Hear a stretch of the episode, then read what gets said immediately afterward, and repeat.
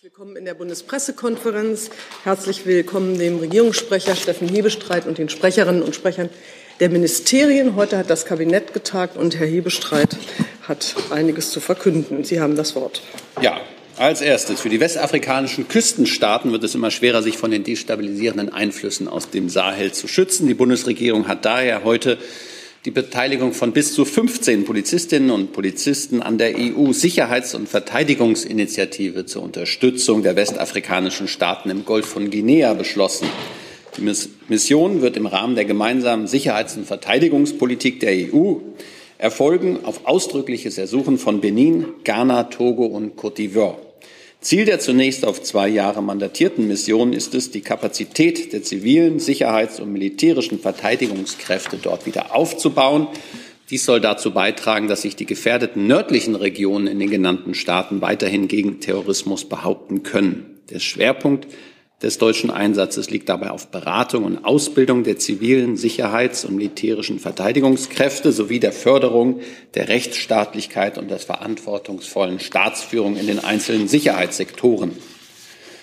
Des Weiteren in einem ähnlichen Zusammenhang hat die Bundesregierung heute die Beteiligung von bis zu 20 Polizeibeamtinnen und Beamten an der Mission der Vereinten Nationen in Südsudan, kurz UNMISS, beschlossen. In ihrer nationalen Sicherheitsstrategie hat sich die Bundesregierung unter anderem ja dazu bekannt, das polizeiliche Engagement in internationalen Auslandseinsätzen auszubauen. Die Wiederbeteiligung an UNMISS ist dabei ein wichtiger Beitrag. Die Beteiligung mit Polizistinnen und Polizisten ergänzt die Beteiligung deutscher Streitkräfte sowie die Beteiligung ziviler Expertinnen und Experten des Zentrums für internationale Friedenseinsätze an UNMISS. Ziel dieser Beteiligung ist, einen nachhaltigen Beitrag zur Konfliktbeilegung und Stabilisierung von Südsudan sowie zur Verbesserung der humanitären Lage zu leisten. Die deutschen Polizistinnen und Polizisten werden sich insbesondere beim nachhaltigen Aufbau von Kapazitäten der südsudanesischen Polizei engagieren. Dabei werden die Schwerpunkte in der Stärkung einer bürgerorientierten Polizeiarbeit und in der Bekämpfung der leider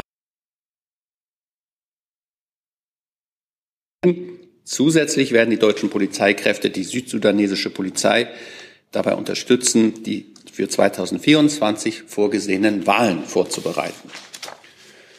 Und die Bundesregierung hat heute die Klimaaußenpolitikstrategie beschlossen. Es ist die erste Strategie dieser Art. Die Strategie ist Leitschnur für das internationale klimapolitische Handeln der Bundesregierung. Sie bündelt ressortübergreifend die deutschen Anstrengungen zur Bekämpfung der Klimakrise. Damit unterstreicht sie unseren Anspruch, im internationalen Klimaschutz mit voranzugehen, damit die Ziele des Übereinkommens von Paris erreicht werden können. Die Klimaaußenpolitik der Bundesregierung ist europäisch und multilateral verankert. Sie bindet auch nichtstaatliche Akteure wie Wirtschaft und Zivilgesellschaft aktiv ein. Wir wollen die Transformation in eine klimaneutrale Zukunft sozial gerecht und wirtschaftlich erfolgreich umsetzen und aktiv mitgestalten. Sinn und Zweck der Strategie ist es, Strukturen und Instrumente auf diese Ziele hin auszurichten. Den Kern bilden dabei sechs Handlungsfelder, darunter die weltweite Energiewende, Solidarität mit den am stärksten von Klimawandel betroffenen Ländern und eine klimafreundliche Finanzwirtschaft. Diese werden mit konkreten Prioritäten, Zielen und Aktivitäten unterlegt. Deutschland will in diesen Handlungsfeldern international als treibende Kraft vorangehen. Und das Kabinett hat heute den von der Bundesforschungsministerin vorgelegten Bericht zur weiteren Umsetzung der Zukunftsstrategie Forschung und Innovation beschlossen. Dieser Bericht zeigt, wie die im Februar 2023 beschlossene Zukunftsstrategie der Regierung konkret umgesetzt wird. Die Zukunftsstrategie bildet das Dach für die Forschungs- und Innovationspolitik der Bundesregierung. Im heutigen Bericht wird vor allem in den Blick genommen, wie man Ergebnisse aus der Wissenschaft in die konkrete praktische Anwendung überführt. Und dann habe ich noch eine Terminankündigung. Der Bundeskanzler wird heute Nachmittag von 15.30 Uhr bis 17 Uhr an einem virtuellen Treffen der G7 Staats- und Regierungschefs teilnehmen. Zu diesem Austausch hat die japanische G7-Präsidentschaft eingeladen, die ja bis Jahresin, äh, Jahresende noch den Vorsitz der G7 innehat, bevor das dann an Italien übergeht. An dem virtuellen Treffen wird anfangs auch der ukrainische Staatspräsident Zelensky teilnehmen. Soweit diese kurze Ankündigung. Dann haben wir noch zwei weitere Ankündigungen vom Außenministerium und vom Innenministerium. Herr Fischer. Ja, vielen Dank. Ich möchte Ihnen ebenfalls eine Reise ankündigen. Äh, morgen am Donnerstag äh, wird die Außenministerin zur Weltklimakonferenz COP28 nach Dubai in die Vereinigten Arabischen Emirate reisen. Die Außenministerin wird dort die Verhandlungen für Deutschland führen und die deutsche Delegation leiten. Sie übernimmt, wie Sie wissen, von der Staatssekretärin und Sonderbeauftragten für internationale Klimapolitik Jennifer Morgan, die schon seit Beginn an bei der COP ist und dort Deutschland und die Ministerin vertritt. Im Rahmen der Verhandlungen wird die Außenministerin zahlreiche Gespräche führen, verhandeln und leider kann ich Ihnen aufgrund der sehr dynamischen Terminplanung, ähm, die sich oft auch erst vor Ort ergibt, dazu dann auch keine weiteren Details sagen. Aber seien Sie versichert, es wird eine Unzahl an Gesprächen zu diesem Thema geben, aber vermutlich auch zum Thema Nahost. Gut, dann gehen wir nochmal auf die andere Seite, Herr Dr. Atta. Ja, vielen Dank. Äh, Bundesinnenministerin Faeser reist zum G7-Innenministertreffen, das vom 8. bis 10. Dezember 2023, also jetzt in Kürze, in Mito in Japan stattfindet. Im Mittelpunkt des Treffens stehen die Themen Bekämpfung des Terrorismus und des gewalttätigen Extremismus. Gerade auch angesichts der Auswirkungen der Lage im Nahen Osten, die Bekämpfung organisierter Kriminalität, der Kampf gegen Kindesmissbrauch, der Schutz von Wirtschaft und Infrastruktur vor Spionage und Sabotage sowie der russische Angriffskrieg gegen die Ukraine. Zudem wird es um die Chancen und Risiken von künstlicher Intelligenz gehen. Vielen Dank. Dann kommen wir jetzt zum Kabinettsthemen. Gibt es Fragen zu den Polizei- Unterstützung, kann man nicht vielleicht sagen, in Afrika. Da schon Herr Rinke. Oh, ich sehe, sehe die ja, Reihe immer schlecht, ja. aber jetzt hast du es getroffen. Genau. Ja. Eine Frage an Herrn Fischer. In dem Zusammenhang, vielleicht können Sie uns noch mal so eine Lageeinschätzung geben, denn äh, Herr Ebestreit hat ja darauf hingewiesen, dass das auch Teil der Bemühungen ist, dass man äh, das Überschwappen von Gewalt, so habe ich es verstanden, aus der Sahelzone dann auf weitere Staaten vermeiden möchte. Ähm, vielleicht können Sie sagen, wie die Sicherheitslage in diesen westafrikanischen Staaten von Ihnen eingeschätzt wird. Naja, wir sehen die Mission, wie Herr Hebelstreiter schon gesagt hat, als äh, Beitrag der Europäischen Union gemeinsam mit unseren afrikanischen Partnern eben diese destabilisierenden Einflüsse aus dem Sahel einzudämmen. Und wir haben ja gesehen, dass äh, die Sahelregion in den letzten Wochen und Monaten nicht stabiler geworden ist mit den verschiedenen Putschen, die es gegeben hat, mit dem Ende der MINUSMA-Mission. Insofern ähm, haben wir die Entwicklung dort auch, sehen wir die Entwicklung dort auch mit einiger Sorge und deshalb geht es auch darum, dann andere Regionen abzuschirmen und diese destabilisierenden Einflüsse, die aus dem Sahel in diese Region hinein wirken, einzudämmen, ist eine klare Priorität dieser Mission. Sicherheitsrisiken für die Region, für Westafrika und Nordafrika sind, das wissen Sie, transnationale Kriminalität, islamistischer Terrorismus und all diese Dinge haben natürlich auch Rückwirkungen auf uns, auf uns und deshalb beteiligen wir uns auch an dieser Mission, an ihrem zivilen Pfeiler mit äh, Personal, insbesondere Polizistinnen und Polizisten. Darf ich eine Frage hinterher schieben ans Verteidigungsministerium, ob auch angedacht war und ist, äh, dass Soldaten dorthin entsendet werden? Ähm, ja, vielen Dank. Es ist ja so, dass äh, die Bundeswehr in einem bestehenden äh, Mandat äh, vor Ort ist. Das ist das UNMISS-Mandat. Ähm, das wurde auch ähm, jüngst verlängert bis zum März 2024. Ähm, Im Fokus steht äh, unter anderem der Schutz der Bevölkerung, das Wahren der Menschenrechte, Zugang zu humanitärer Hilfe und das Dokumentieren von Verstößen gegen das humanitäre Völkerrecht äh, mit einer Obergrenze von 50 Soldatinnen und Soldaten maximal. Weitere Informationen haben wir auf unseren Seiten für Sie zusammengestellt. Mhm. Herr Jessen. In dem Kontext äh, ist die Bundeswehr noch in Niger. Ich glaube, da gibt es ja noch eine EU-Mission. Wir sind äh, derzeit im Rahmen des MINUSMA-Mandates mit 120 äh, Soldatinnen und Soldaten vor Ort. Und äh, das daran ändert sich sozusagen in absehbarer Zeit auch nichts. Das bleibt so, wie es ist. Das ist ein Sachstand, den ich Ihnen jetzt mitteilen kann, Herr Jessen. Ich kann äh, nicht in die Zukunft äh, vorherschauen, das möchte ich nicht, aber Sie wollen von mir ja auch Fakten haben. Im Moment sind das rund 120 Frauen und Männer.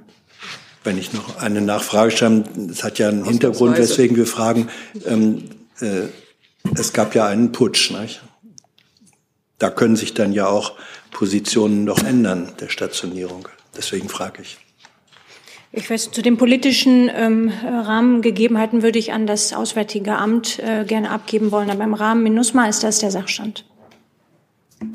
Genau, dem habe ich eigentlich gar nichts hinzuzufügen. Die, die deutschen Soldatinnen und Soldaten sind vor Ort und Sie wissen ja, dass ein Teil äh, des MINUSMA-Abzugs über Niger gelaufen ist, ein anderer Teil über andere Orte in, in Afrika. Insofern ähm, gibt es da derzeit keinen neuen Stand, den ich Ihnen berichten könnte.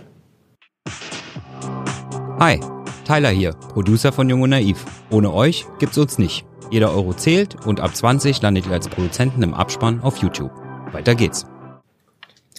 Ich sehe dazu keine weiteren Fragen. Dann sind wir bei der Klimaaußenpolitik und da können wir auch gleich COP 28 zunehmen und die Reise der Ministerin. Und Herr Jung hatte sich dazu gemeldet zu dem Kabinettsthema. Nee, jetzt nicht zu, zu COP, sondern Herr Fischer zum, zum Papier, was Sie da vorgelegt haben. Ähm, ich habe mal reingeguckt, das Thema planetare Grenzen, was auch vom BMU ja anerkannt wird. Welches Thema, Entschuldigung? Planetare Grenzen, also da ist der Klimawandel ja nur ein, einer der planetaren Grenzen. Ähm, die werden ja mehrheitlich überschritten von der Menschheit. Äh, warum ist das überhaupt kein Thema in der Klimaaußenpolitik? Habe ich in Ihrem Papier überhaupt nicht gefunden. Naja, es geht darum, dass wir die äh, internationalen, dass wir uns dafür einsetzen, die internationalen Vereinbarungen im Bereich äh, des Klimaschutzes einzuhalten. Und da geht es zunächst mal darum, das 1,5 Grad Ziel einzuhalten. Und was die planetaren Grenzen angeht, da gibt es welche, die haben Klimabezug, aber es gibt sicher auch ganz, äh, zum, Beispiel beim Thema Biodiversität oder äh, Rohstoffe, das äh, ist eine allgemeine sozusagen internationale Umweltfrage, aber geht dann über den Klimaaußenpolitikbereich hinaus. Das wundert mich, weil ähm, Klimawissenschaftler die Klimapolitik und Klimawissenschaft nie ohne die anderen planetaren Grenzen können, äh, denken können. Äh, das andere ist ein Thema, Sie setzen viel auf Wachstum. Äh, warum ist für die Bundesregierung immer noch wirtschaftliches Wachstum in Sachen Klimapolitik ein Thema, weil wir wissen ja bisher, mehr Wachstum bedeutet mehr Emissionen weltweit. Wir sind ja gerade dabei, das äh, weltweite Wirtschaftsmodell zu transformieren und umweltfreundlicher zu gestalten, mit Blick darauf, dass wir die 1,5 Grad Grenze einhalten wollen. Äh, da sind wir auf dem Weg, unter anderem mit dem Ausbau der erneuerbaren Energien und äh, der Steigerung der Klimaeffizienz. Und ähm, ich bin nicht ganz sicher, wie Sie den Ausbau der erneuerbaren Energie erreichen wollen, ohne zum Beispiel ähm, neue Windkraftanlagen und Solaranlagen aufzubauen, die ja alle zum Wachstum beitragen. Herr Stuchlik, ist das zu diesem Thema? Ist es zu diesem Thema? Okay. Moment. Jetzt habe ich es. Ich wüsste prinzipiell mal gerne, ob die Bundesregierung das 1,5 Grad Ziel überhaupt noch für erreichbar hält. Wer fühlt sich da angesprochen? Ich würde mal ins ähm, ja, Auswärtige Amt gucken. Also unser Ziel, und das, das, das steht ja auch ähm, in der klimaaußenpolitischen Strategie, ist, ähm, dass wir das 1,5 Grad Ziel in Reichweite halten. Das heißt, wenn möglich, wollen wir es mit den Instrumenten, die wir haben, erfüllen. Daran arbeiten wir mit ganzer Kraft und hoffen, dass es uns gelingt. Aber Sie wissen, das hängt nicht alleine von der Bundesregierung ab. Ich interpretiere das so, dass Sie das 1,5 Grad Ziel noch für erreichbar halten. Ja, es wäre, glaube ich, fahrlässig, das 1,5 Grad Ziel aufzugeben, weil wir äh, sozusagen ja die verschiedensten Studien zeigen, dass die 1,5 Grad gerade noch sozusagen die äh, gerade noch der, der Punkt sind, an dem sozusagen wir mit Anpassungsmaßnahmen ähm, durchkommen können als äh, globale Weltgemeinschaft. Wenn äh, die Temperaturen darüber steigen, kann es in einigen Regionen zu äh, sehr dramatischen Folgen kommen. Wir haben die Technologie und das Geld zu erreichen und was wir brauchen, ist der politische Wille und daran arbeiten wir jetzt im äh, Rahmen der COP, dass sich dieser politische Wille auch als Weltgemeinschaft noch einmal konstatiert und die Ziele des äh, Pariser Klimaabkommens noch einmal bestätigt und den Weg dorthin noch mal genauer vorschattiert. Dann habe ich Herrn Jessen und dann Herrn Rinke. Sie kennen doch aber auch den Bericht des IPCC aus diesem Sommer, ähm, der zum Ergebnis kommt, dass 1,5 Grad faktisch nicht mehr erreichbar sei. Ich meine, wenn, wie können Sie dann sagen, mit Verlaub, wir halten aber daran fest, wenn die Wissenschaftler, die nun relativ lange berechnet haben und äh, darauf hingewiesen haben, wie die verschiedenen Wege sind, wenn die sagen, dieses Ziel kann nicht mehr erreicht werden.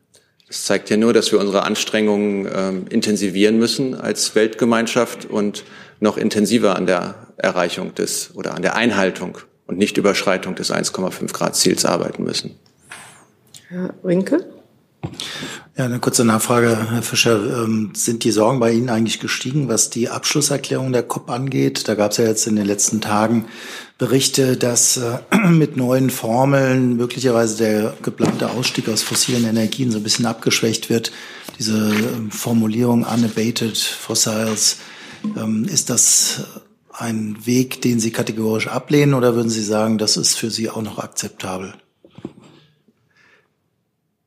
Naja, ich meine, wir sind ja in einem normalen Verhandlungsprozess und äh, da bringen alle möglichen Staaten ihre Positionen ein.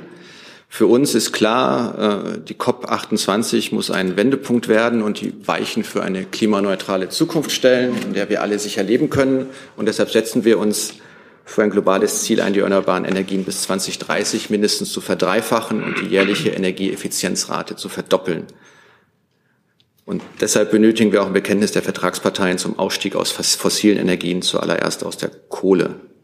Und äh, ich weiß nicht, ob Sie es gesehen haben, aber wir haben gemerkt, dass sich schon 123 Staaten dem Ziel einer Verdreifachung der erneuerbaren Energien und Verdopplung der Energieeffizienz äh, zu diesem Ziel bekannt haben.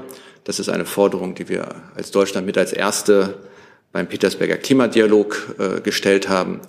Und in diese Richtung arbeiten wir und wird die Außenministerin, sobald sie in Dubai eingetroffen ist, weiterarbeiten.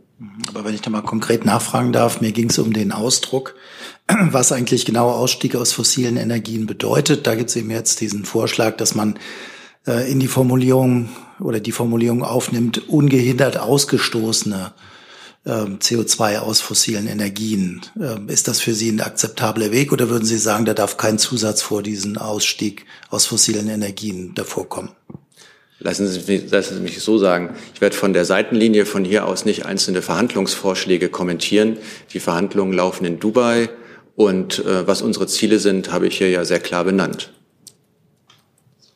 Herr Jung?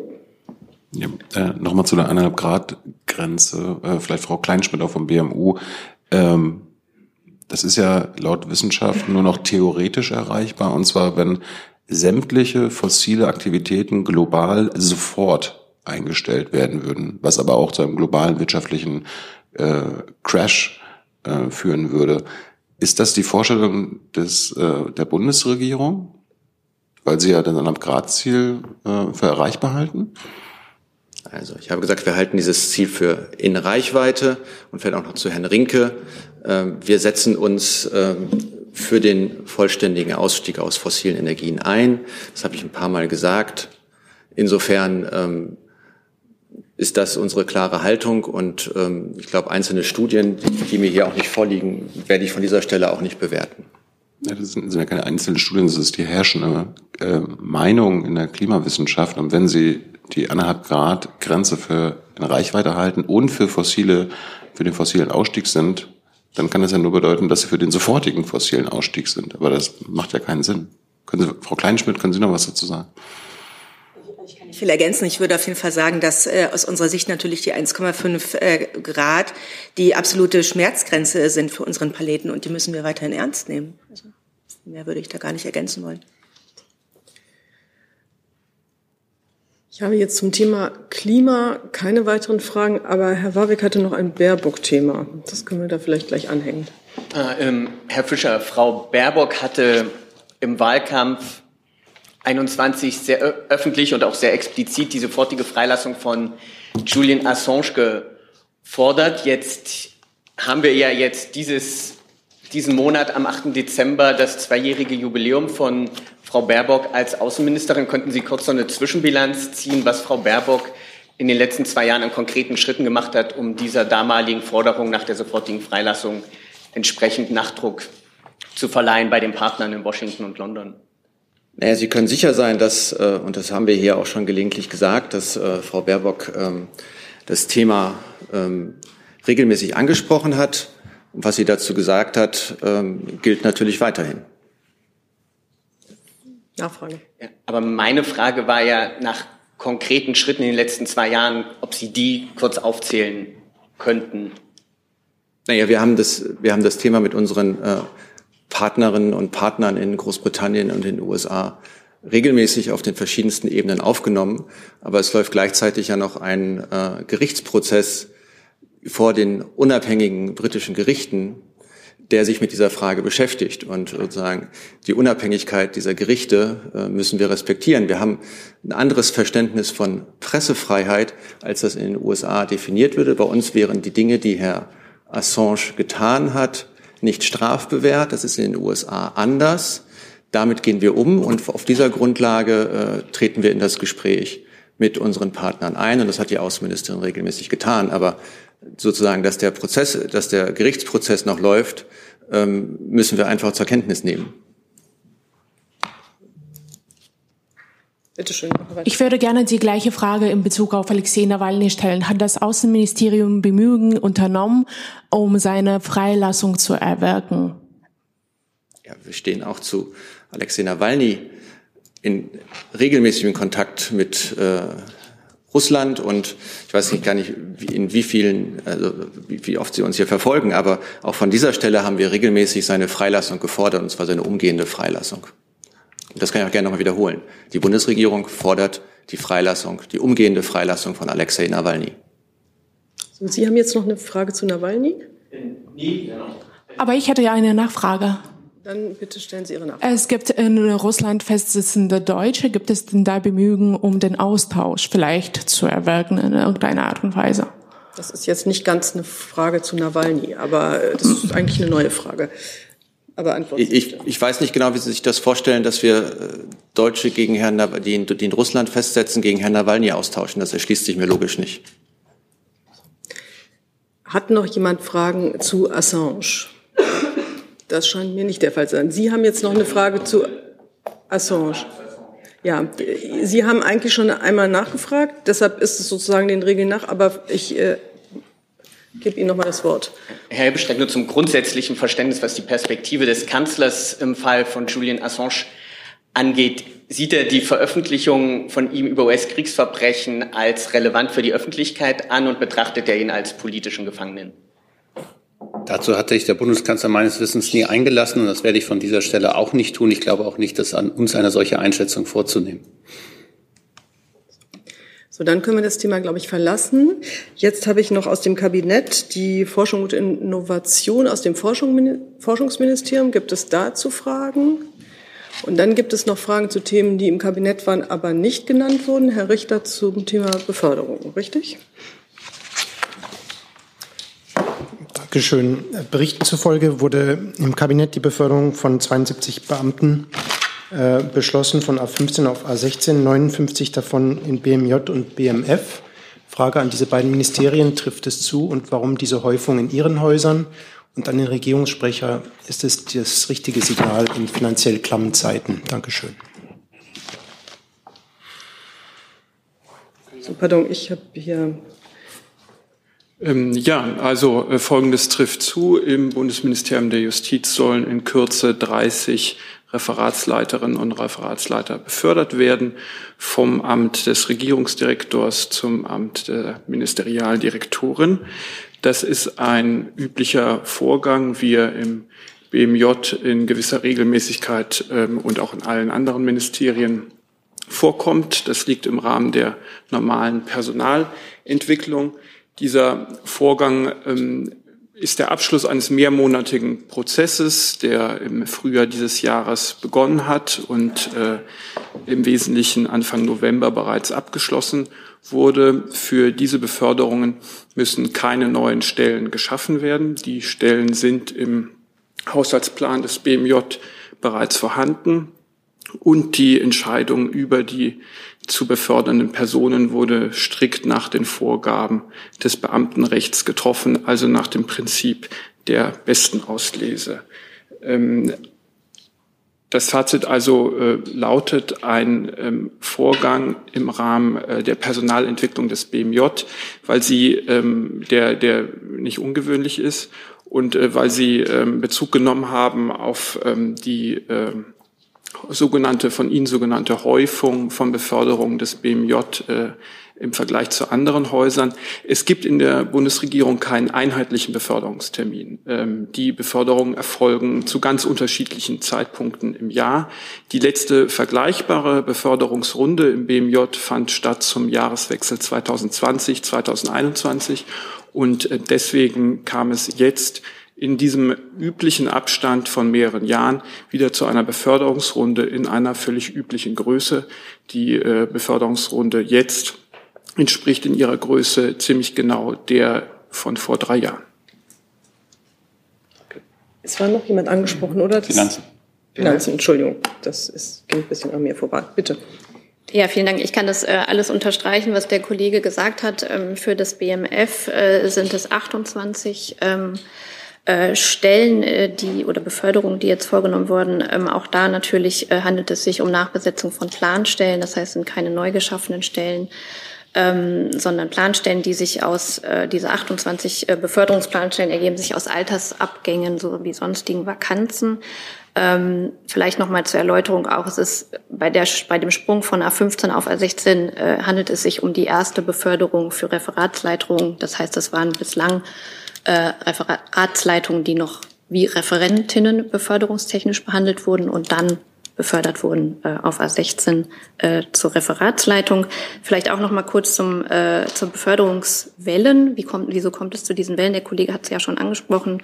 Ähm, die Beschäftigten werden ja nach äh, werden nach ihren Beurteilungsnoten befördert. Das heißt, es ist ein System wie bei den Schulnoten. Dann werden sie in bestimmte Gruppen zusammengefasst und in in diesen Gruppen dann halt auch äh, entsprechend befördert.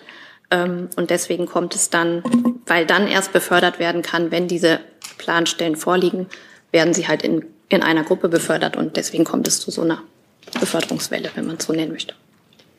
So, das Justizministerium präzisiert nochmal. Ähm, ich wollte, ähm, glaube nur klarstellen, weil ich mich, glaube ich, an einer Stelle ähm, äh, versprochen habe. Also es sind auch bei uns Beförderungen von A15 zu A16 in das Amt der Ministerialrätin oder des Ministerialrats. Gibt es dazu Fragen, Herr Stuchlik? Gab es dann eine Koordinierung zwischen den beiden Ministerien oder muss man jetzt einfach von Zufall ausgehen? Ähm, es gibt, äh, bei diesen Beförderungen gilt das Ressortprinzip, da wird nichts koordiniert. Okay. Weitere Fragen dazu, Herr Rinke? Ich glaube, Herr Hebestreit war eigentlich auch noch angesprochen, ob das das richtige Signal in der jetzigen Zeit ist, wo man sich äh, über Haushaltseinsparungen Gedanken macht. Ich glaube, die beiden Ressorts haben ja sehr glaubhaft dargelegt, dass das ein übliches Verfahren ist, was alle äh, paar Jahre ansteht. In der Personalentwicklung auch von Ministerien ist das üblich. Und dann gibt es ein sehr auch äh, ja, gerichtlich überprüfbares Verfahren. Das ist äh, äh, das geht ja nicht nach Gutsherren sondern, äh, Modus, sondern das geht in der besten Auslese. Und ähm, das ist jetzt äh, in, diesem, in, in dieser Runde sozusagen nach einem langen Verfahren, das ich früher auch mehrfach auf verschiedenen Stellen ähm, begleiten durfte. Das ist ähm, ein übliches Verfahren und jetzt sind diese Beförderungen stehen an. Und ich glaube, es wäre eher schwierig zu argumentieren, warum ähm, Beamtinnen und Beamten oder Tarifangestellte und Tarifangestellten ähm, eine solche Beförderung nach vielen Jahren harter und guter Arbeit für die Bundesregierung nicht bekommen sollten. Und insofern ist das ein übliches Verfahren. Ähm, auf gleichwohl ähm, ich auch jede Nachfrage, die es ja hier dazu gegeben hat, verstehe. Insofern ist es gut, dass wir hier auch Transparenz schaffen konnten. Keine weiteren Fragen dazu sehe ich. Ähm, dann haben wir noch die G7-Treffen ähm, virtuell und physisch physisch, ne? Gibt es äh, der Innenministerin und des Kanzlers, gibt es dazu Fragen, Herr Rinke? Ja, nochmal ein Hebestreit. Ähm, der ukrainische Präsident nimmt ja auch an der Schalte teil. Ähm, wie groß sind denn die Sorgen in der Bundesregierung, dass äh, die amerikanische Regierung ihre Militärhilfe nicht mehr rechtzeitig ähm, beschlossen bekommt oder durch den ähm, US-Kongress kommt? Und was hätte das für Auswirkungen auf die europäische und deutsche Hilfe? Der Bundeskanzler hat zuletzt in einem Telefonat vergangene Woche mit Volodymyr Zelensky deutlich gemacht, dass ähm, Deutschland eng an der Seite der Ukraine steht und auch für die finanzielle Unterstützung, auch die militärische Unterstützung äh, alles tut, äh, was möglich ist für uns und das auch kontinuierlich so lange tun wird, wie es nötig ist. Und dabei bleibt es unabhängig von Entscheidungen anderer Länder, die wir nicht beeinflussen können. Mit Blick auf die USA habe ich keinerlei Sachstände, die das, was Sie ähm, noch in Frageform gegossen haben, belegen würden. Heute ist eine G7-Schalte, wo auch der US-Präsident äh, mit äh, dabei sein wird. Äh, sollten sich da neue Erkenntnisse geben, dann können wir am Freitag darüber sprechen. Frau Hasenkamp dazu? Können Sie ein bisschen was sagen zur Genese des Ganzen? War das jetzt quasi eine singuläre Idee der japanischen Präsidentschaft oder geht dem üblicherweise eine Abstimmung voraus, dass alle gesagt haben, oh, ich glaube, es wäre eine gute Idee, wenn wir uns da mal heute drüber unterhalten? Ich glaube, das ist zum Ende der G7-Präsidentschaft Japans äh, ein übliches oder überhaupt ein übliches Verfahren. So haben wir das im vergangenen Jahr auch gemacht, als äh, Deutschland die G7-Präsidentschaft hatte, dass man noch einmal unter der alten Präsidentschaft, wenn man so will, zusammenkommt, äh, ein bisschen Bilanz sieht, aber auch die Themen, die ja immer sich weiterentwickeln, auch miteinander bespricht. Und insoweit ist das so vom Datum her jetzt, glaube ich, eher dem Jahreszeiten geschuldet als äh, irgendeiner akuten Fragestellung. Und in nahezu allen Schalten, wenn ich das richtig weiß, war der ukrainische Staatspräsident anfangs auch immer zugeschaltet. So ist es auch diesmal. Also insofern würde ich da jetzt keine übergeordnete Dringlichkeit drin sehen. Trotzdem ist das Thema natürlich eines, was die G7 ja in den vergangenen ja, knapp zwei Jahren, in denen auch dieser schreckliche Krieg tobt, immer wieder beschäftigt hat. Und ähm, die Länder haben ja auch die Ukraine und machen es weiterhin massiv unterstützt und tauschen sich auch darüber aus. Aber das gibt keinen akuten Anlass, wenn Sie so wollen. Herr Steiner dazu. Ja, zum Ukraine-Thema. Ähm, beim letzten Update der Unterstützungsleistungen ist die äh, Artilleriemunition äh, enorm gesprungen von etwa 24.000 auf 253.900 äh, Stück 155 Millimeter Munition. Äh, offensichtlich eine Industrielieferung, wenn ich Ihre Liste richtig interpretiere. Äh, gibt es dort einen zeitlichen Zusammenhang in irgendeiner Form zu den Debatten, die Sie jetzt gerade international führen? Nein, ich glaube, der zeitliche Zusammenhang ist in den Produktionskapazitäten, äh, die geschaffen worden sind, zu sehen. Ähm, es bleibt dabei, dass Artilleriemunition etwas ist, was äh, stark nachgefragt wird. Und äh, die Produktionskapazitäten sind weiterhin begrenzt. Jetzt hat man da eine Charge oder mehrere Chargen geschafft. Und dann ist es auch eine logistische Frage, wie sie dann, wir machen das ja immer, einen, einigen wenigen Tagen Verzug die Lieferung auch bekannt zu machen. Und insofern ist da jetzt eine größere Lieferung angelandet. So, jetzt sind wir in der Ukraine gelandet. Dazu sich aber keine weiteren Fragen. Doch, Herr Jessen. Ähm, wie nimmt die Bundesregierung ähm, die Diskussion innerhalb der Ukraine wahr zwischen Herrn Klitschko ähm, und äh, dem Präsidenten? Klitschko hat ja ähm, relativ deutlich gesagt oder dem Präsidenten vorgeworfen, man könne das eigene Volk und die Bündnispartner nicht dauerhaft über die tatsächlichen Verhältnisse ähm, anlügen, war das Wort, das er gebraucht hat. Das ist ungewöhnlich. Wie bewerten Sie so etwas? Ich bewerte das von dieser Stelle gar nicht. Wir arbeiten eng und vertrauensvoll mit der ukrainischen Regierung und der Staatspräsident Zelensky zusammen. Hat die Bundesregierung den Eindruck, dass, Staats, dass der Staatspräsident ähm, seine eigene Bevölkerung ähm, in voller umfänglicher Weise über die tatsächlichen Verhältnisse informiert? Herr Jessen, da ich ja den ersten Teil vielleicht nochmal wiederhole, dass wir das gar nicht bewerten und dabei bleibt es auch bei Ihrer Nachfrage. Dann würde ich das Thema jetzt verlassen und Herr Blank sieht schon so aus, als ob er was zum Haushalt fragen will. Oha. Der mir hier auch von, in, von breitem Interesse. So aus, als wenn er die Frage schon erwartet. Mit dieser Frage habe ich nicht gerechnet. Gehen wir zur nächsten. genau.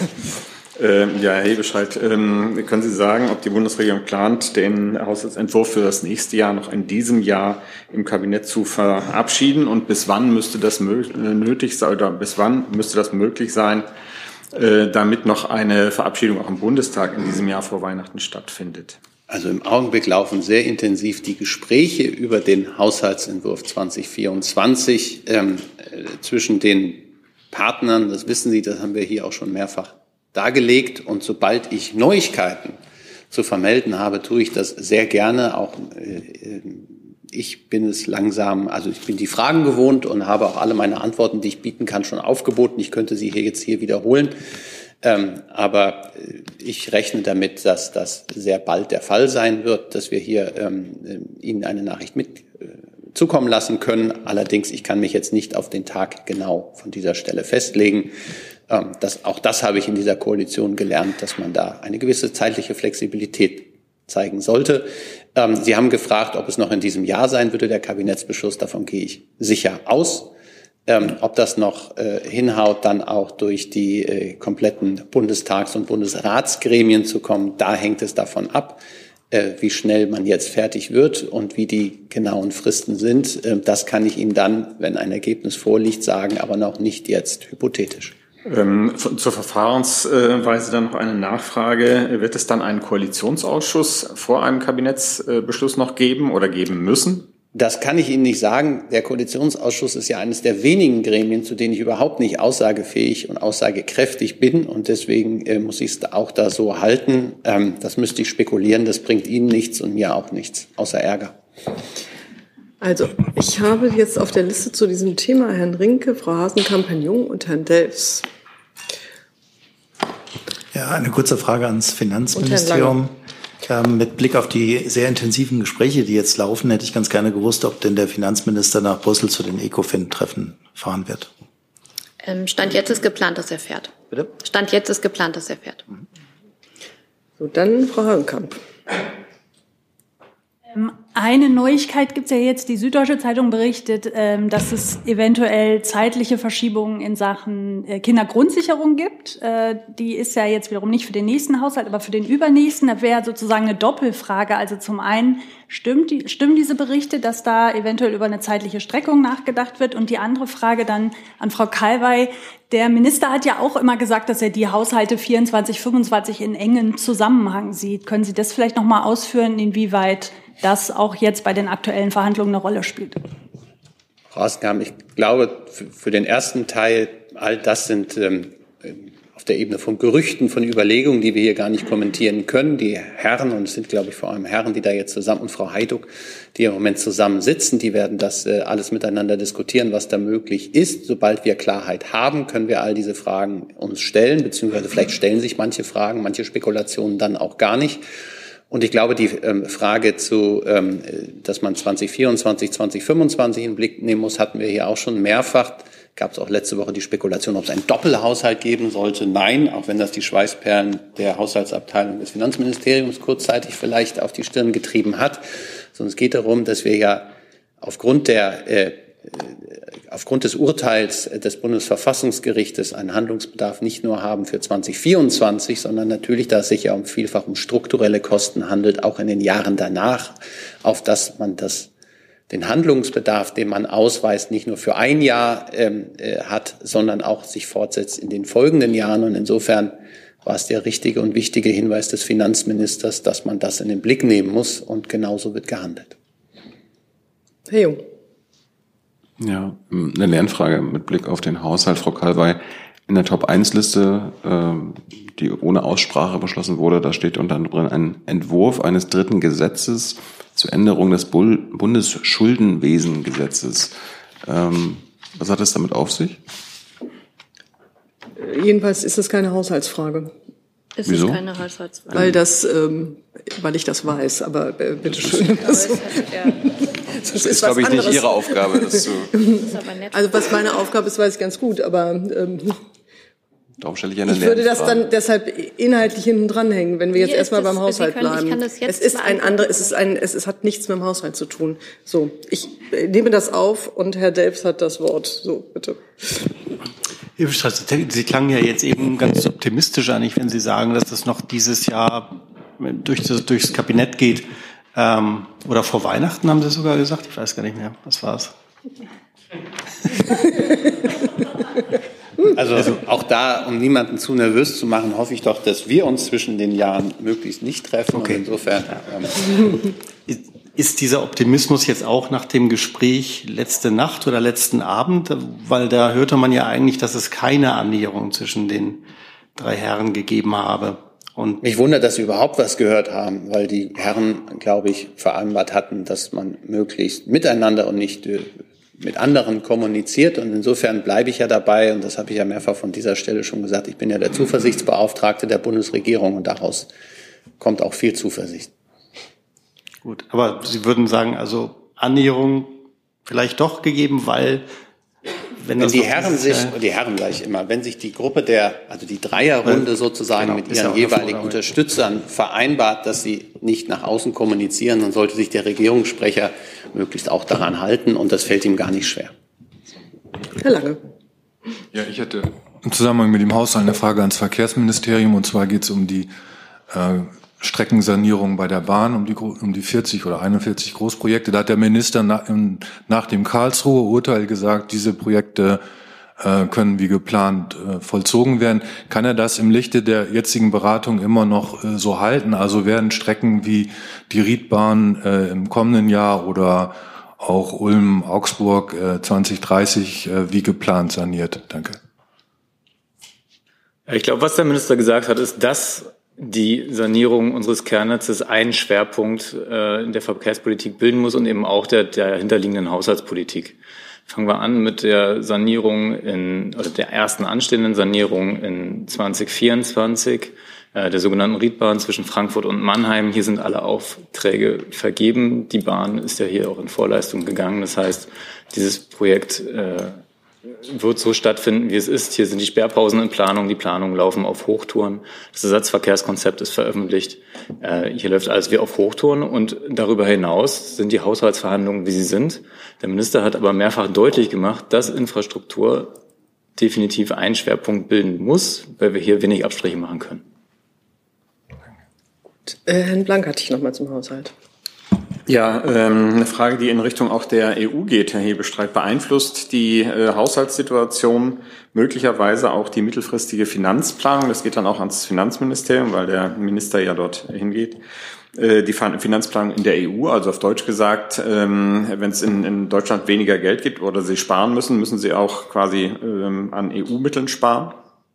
Also den Konnex, den Sie bringen, sehe ich so nicht. Allerdings ähm, hat der Bundeskanzler bereits in den vergangenen Monaten, ich glaube auch beim Gipfel im Oktober bereits angekündigt, dass ähm, die Regierung ja auch schon, die Bundesregierung da auch ja schon einen ausgeglichenen Haushalt aufgestellt hatte für 2024 und ähm, es nicht so sein könnte, dass man einerseits in Deutschland da Einschnitte vornimmt und gleichzeitig eine Repriorisierung innerhalb der EU völlig ausgeschlossen ist. Insofern stehen wir in der nächsten Woche vor schwierigen Verhandlungen in Brüssel über die, die sogenannte Midterm Review, also die mittelfristige Finanzplanung.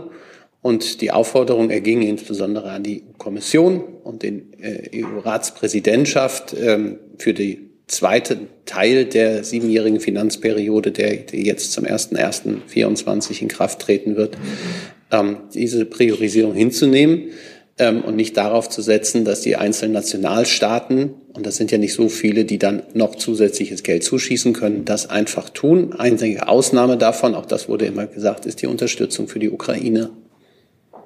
Ähm, ich frage deswegen äh, auch in Richtung Finanzministerium, weil, wenn ich mich richtig äh, entsinne, ja der Finanzminister auch gesagt hatte, man könnte möglicherweise bei außenpolitischen Themen sparen.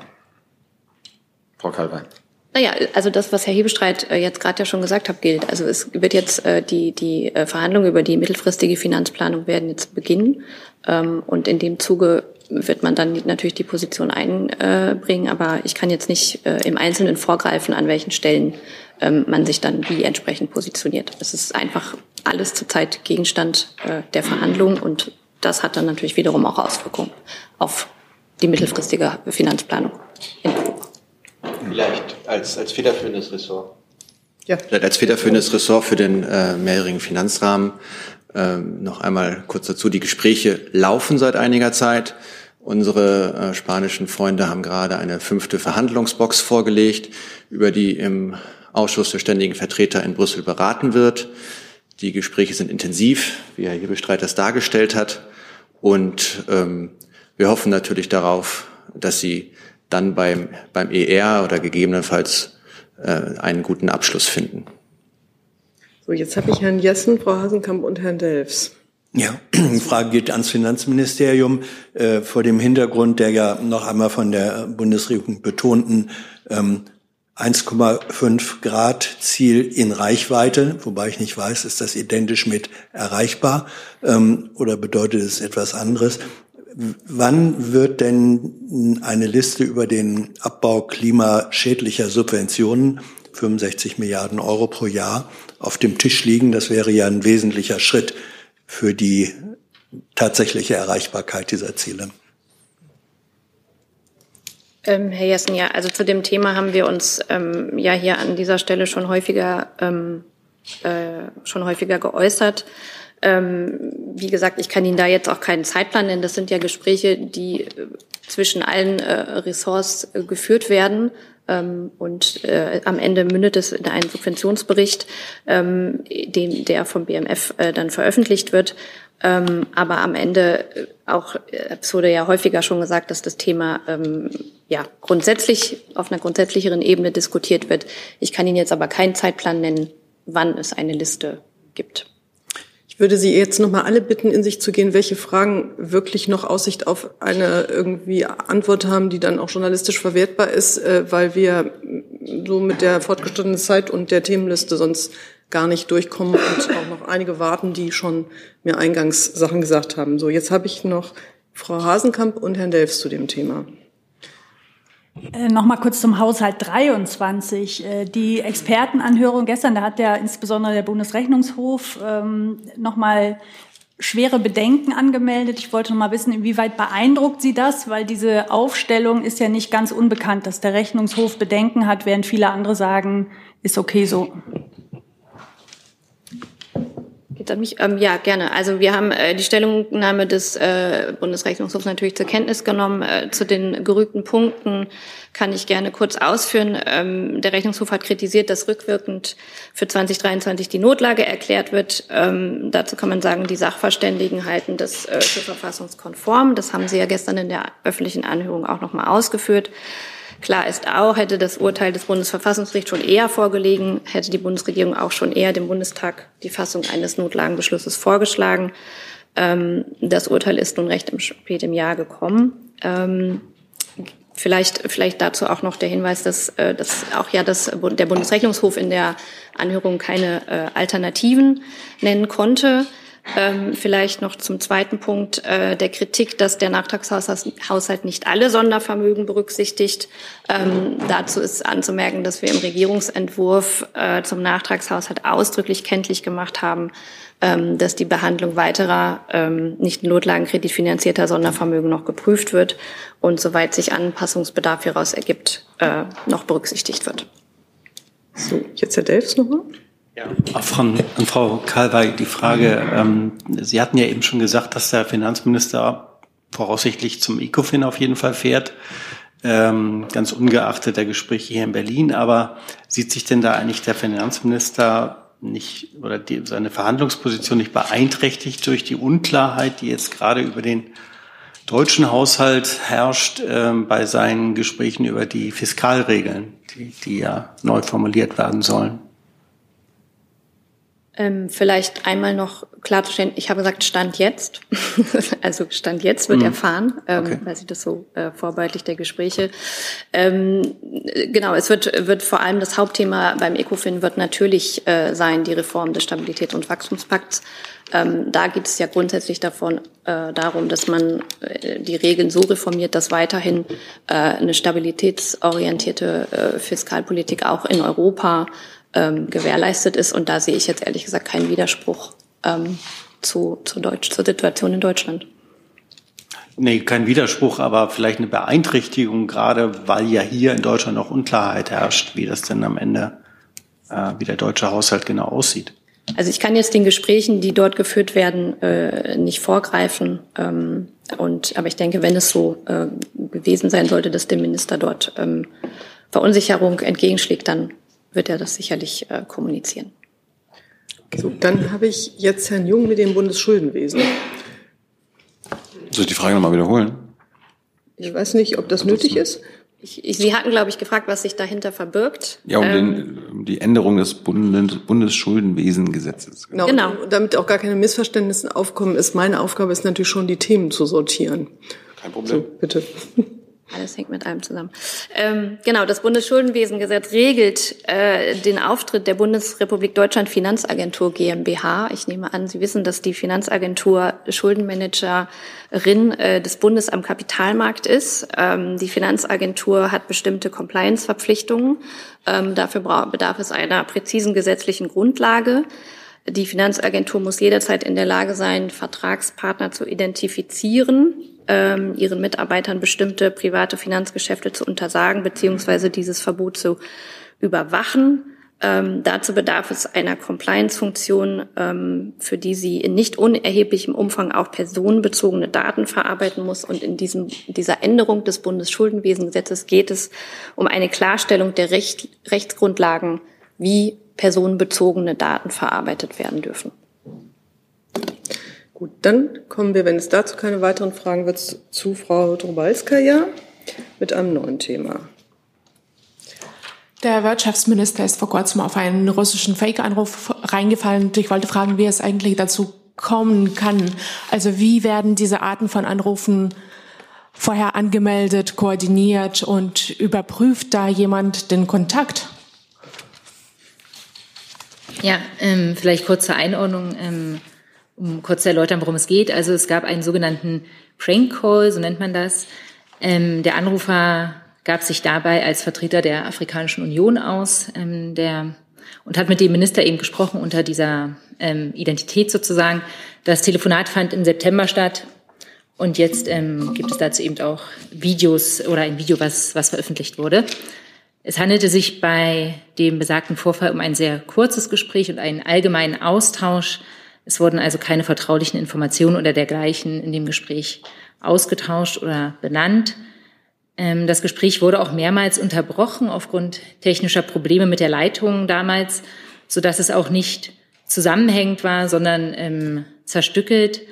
Und jetzt im Netz aufgetauchte Darstellung ist daher ein Zusammenschnitt ähm, aus, diesen zerstückelten, aus diesem zerstückelten Gespräch.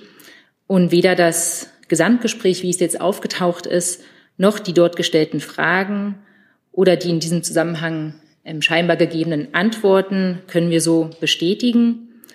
Insbesondere decken sich auch die Fragen weder im Tonfall als auch bezüglich des Akzents des Fragestellers noch im Inhalt mit den Erinnerungen an dieses Gespräch.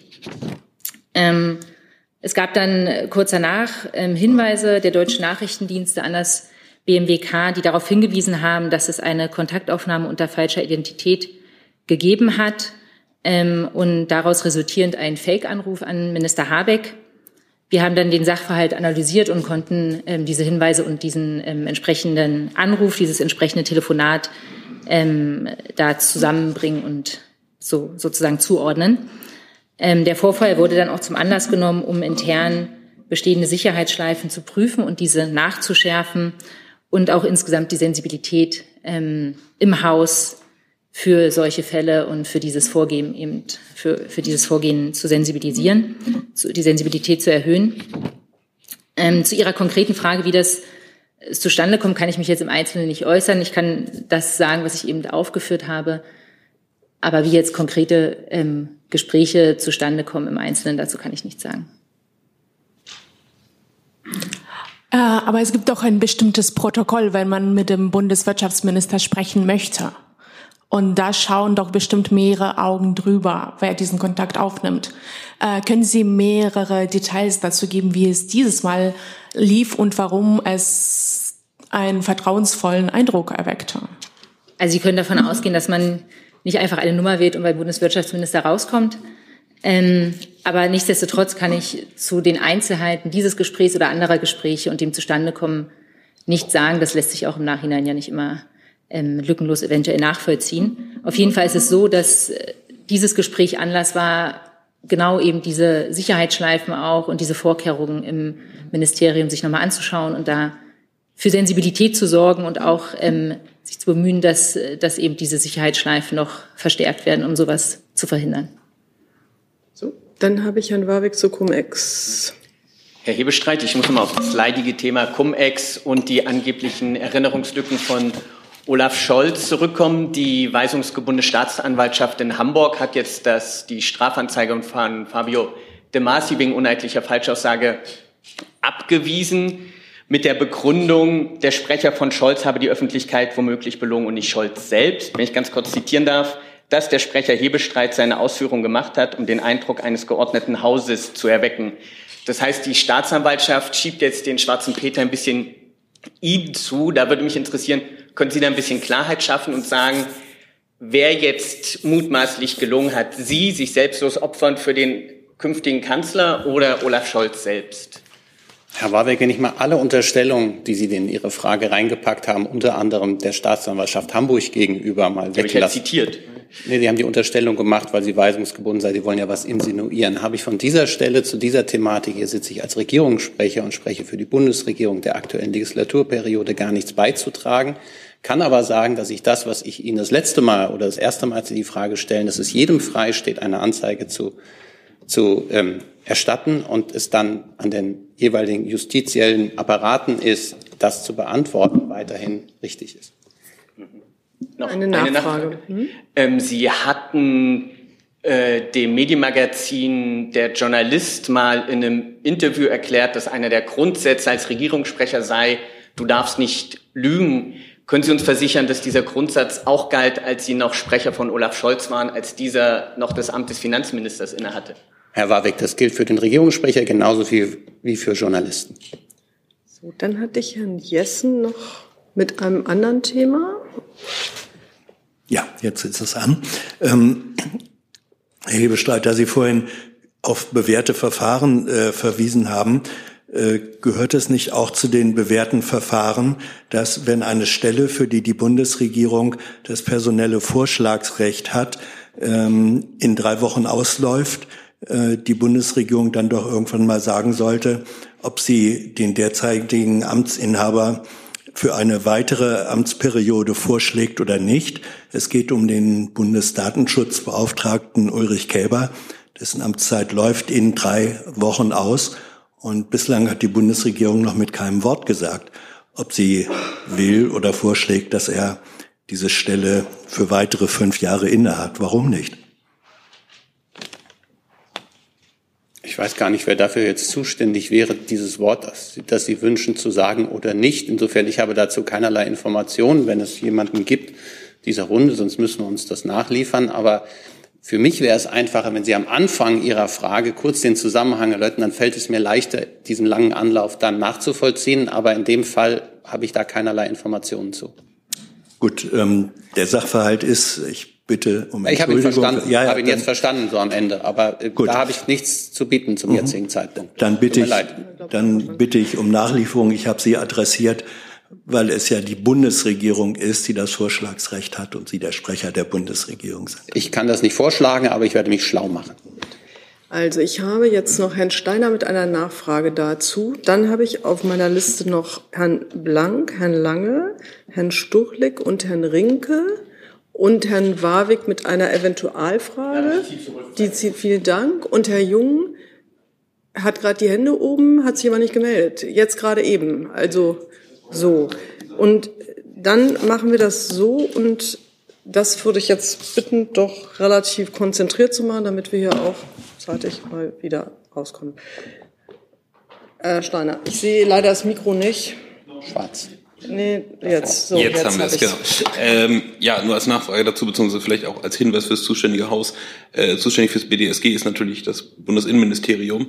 Äh, vielleicht äh, kann das bei der Nachlieferung helfen, auch wenn am Ende die Bundesregierung insgesamt den Vorschlag unterbreiten muss. So, das war keine Frage, das war nur eine andere. Wenn Herr Atter jetzt beantworten kann, direkt sozusagen, wie das Verfahren läuft, dann gerne, aber ich rechne jetzt nicht zwingend damit. Wenn Sie was sagen dazu, dann. Nein. Nein, okay, dann nicht. Dann Herr Blank, bitte. Eine Frage an Herrn Alexandrin vom Verkehrsministerium. Äh, vor zwei Wochen ist ähm, im Bundesrat das Straßenverkehrsgesetz gescheitert. Ähm, Gibt es schon eine Entscheidung darüber, ob ähm, der Vermittlungsausschuss angerufen wird oder nicht? Ich glaube, dazu ist man in der regierungsinternen Abstimmung, aber soweit ich das sehe, gibt es ja hier eine, eine Differenz nicht fachlicher Natur, sondern Das Vorhaben an sich war ja in allen Verkehrsministerkonferenzen final abgestimmt. Äh, da geht es dann eher darum, dass die Länder auf ihrer Seite einmal klären müssen äh, zwischen Verkehrsministerium und Landesregierung, wie dann die Positionierung ist, bevor ein Vermittlungsausschuss tatsächlich Sinn machen würde. Was heißt das für das weitere Vorgehen jetzt? Also muss im Prinzip der Bundesrat nochmal auf äh, erstmal unter sich klären und dann auf Sie zukommen oder?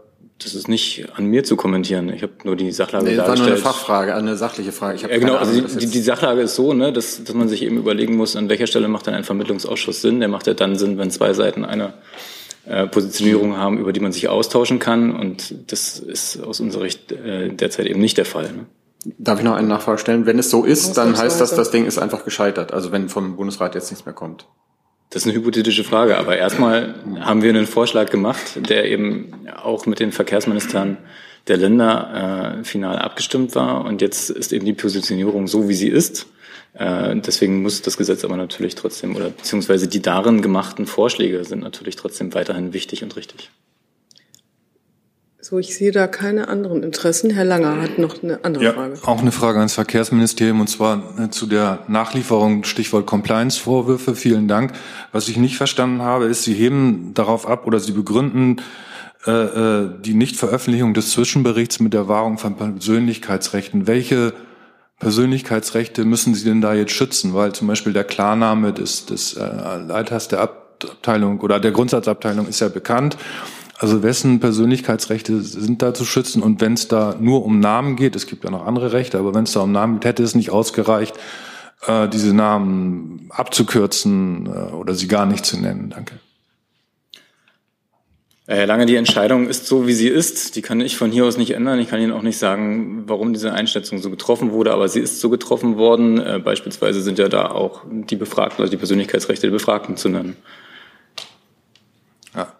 Nicht nur die der Betroffenen. So und letztendlich kommunizieren wir das die ganze Zeit. Das haben wir auch gemacht, als der Zwischenbericht da war. Ich kann an dieser Stelle auch nur einmal noch darauf hinweisen, dass es eine Richtigstellung des Handelsblatts gibt, sowohl in der Online-Variante als auch in der gedruckten Variante, die sich eben von allen Vorwürfen, die im Zusammenhang mit diesem Abteilungsleiter gemacht wurden, zurücktritt. Dieses haben wir Ihnen auch deutlich gemacht mit dem Zwischenbericht und wie wir Ihnen auch nachgeliefert haben, ist auch der Endbericht ähm, in, der, in, der, äh, in, in der Finalisierung und sobald das eben der Fall ist, wird man das eben auch in geeigneter Weise Ihnen kundtun. Aber nochmal alle Vorwürfe, die dort aufgemacht wurden, von denen ist auch das Handelsblatt zurückgetreten. Okay. Darf ich noch ja. Nee, es, es geht ja darum, äh, dann wäre es ja eigentlich noch viel leichter, die, die Namen auch zu nennen, beziehungsweise diesen, Entschuldigung, diesen Zwischenbericht äh, zu veröffentlichen. Aber warum ich so nachfrage, und das können Sie vielleicht nochmal bei Gelegenheit nachliefern, es geht ja hier um die Abwägung von Interessen, äh, das öffentliche Interesse gegen die Persönlichkeitsrechte. Und deshalb, deshalb meine Frage, welche Persönlichkeitsrechte da betroffen werden. Das müssen wir jetzt wahrscheinlich, können wir gar nicht auswalzen, aber äh, äh, vielleicht kann man das im Zusammenhang mit der Veröffentlichung oder der Bekanntgabe des Endberichts dann nochmal klären, weil ich finde das schon wichtig. Danke. Die Annehmung nehmen wir natürlich gerne nochmal mit, aber Sie können äh, sicher sein, dass diese Abwägung natürlich immer Teil des, also dieser Konflikt, den Sie aufgemacht haben, natürlich immer Teil eines solchen Abwägungsprozesses ist. Ich mache noch mal eine kurze Reihenfolge, weil ich hatte doch noch einen offenen Posten. Herr Jung, mein Fehler, Pisa, bitte. Ja, ähm, geht das seit gestern rum. Ich wollte äh, zum einen ein Statement vom äh, Sprecher des Kanzlers als äh, Bundeskanzler der Republik Deutschland hören und auch mal vom Bildungsministerium, ähm, weil ich da bisher keine Reaktion der Ministerin selbst hatte. Herr Hebestreit, ähm, die Leistungen der deutschen Schüler sind jetzt sogar noch unter das Niveau gefallen, das vor 20 Jahren den sogenannten PISA-Schock in Deutschland ausgelöst hat. Und ähm, der Anteil der leistungsschwächsten Schüler ist in allen äh, Schulform in Deutschland gestiegen und es gab noch nie so einen Rückgang der Bildungsergebnisse. Äh, wie reagiert der Kanzler auf diese neue PISA-Studie? Ich glaube, erstmal kann man festhalten, das sind besorgniserregende Auswirkungen, Ergebnisse, die wir da ähm, gestern zur Kenntnis bekommen haben. Ähm, man muss auch deutlich machen, da zeigen sich auch zwei, zweieinhalb Jahre Pandemie mit den Einschränkungen, die das für die Schülerinnen und Schüler in Deutschland insbesondere gezeitigt hat. Wir haben auch immer wieder darauf hingewiesen, gerade dass es beim Homeoffice auch immer wieder ähm, neue Schwierigkeiten äh, gibt, gerade was soziale Herkunft, was die Infrastruktur, die technische Ausstattung angeht und ähnliches. In Deutschland, ähm, das haben Sie schon gesagt, gibt es ja einen besonders starken Zusammenhang zwischen sozialer Herkunft und Bildungserfolg. Das ist etwas, was uns vor 20 Jahren schockiert hat. Sie haben es genannt, den PISA-Schock. Und äh, seitdem massive Anstrengungen unternommen worden sind, äh, das zu ändern. Und jetzt ist das Gleiche nach Jahren, in denen es deutlich besser geworden ist. Aber ich glaube, wenn ich das richtig verfolgt habe, seit 2010, seit 2011 äh, hat es keine großen Verbesserungen mehr gegeben. Es bleibt dabei, Bildung ist Ländersache. Der Bund unterstützt und hilft, soweit er das kann. Und er ist auch bereit, gemeinsame Anstrengungen mit allen Akteuren in Deutschland ähm, auch jetzt nach diesem Ergebnis wieder anzusetzen, um das voranzubringen. Ähm, und da sind die Länder genauso gefragt, äh, wie sich der Bund jetzt auch weiter bereit ist, sich zu engagieren. Ähm, vielleicht mal das Bildungsministerium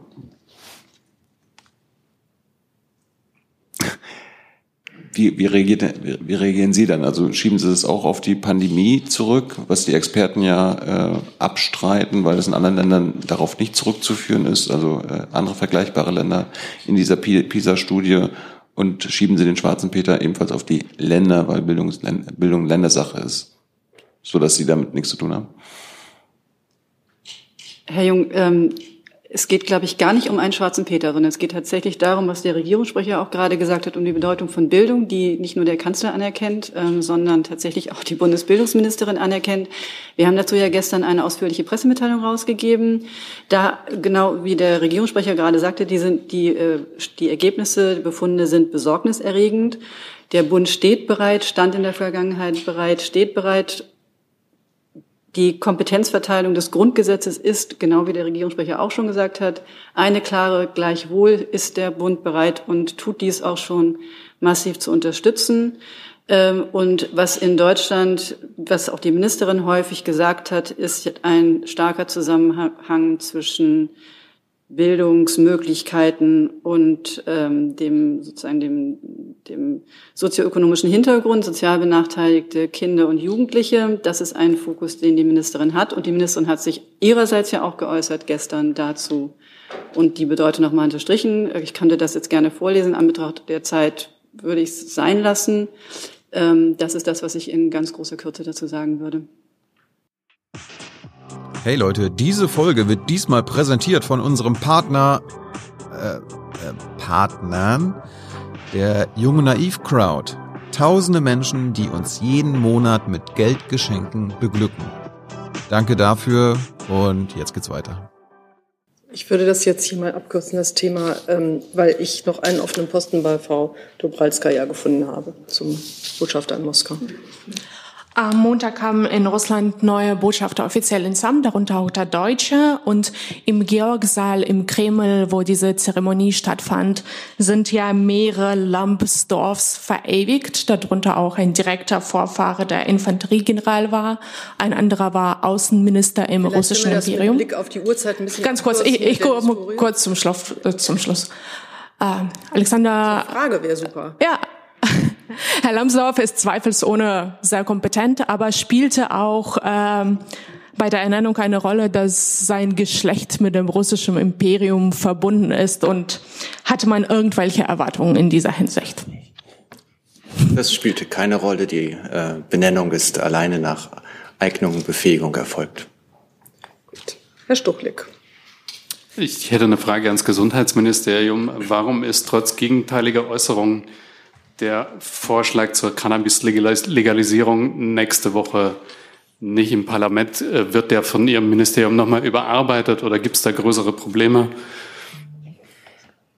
Also ähm, grundsätzlich ist es ja so, das Parlament entscheidet, wann und wie der Gesetzentwurf in der zweiten und dritten Lesung aufgesetzt wird.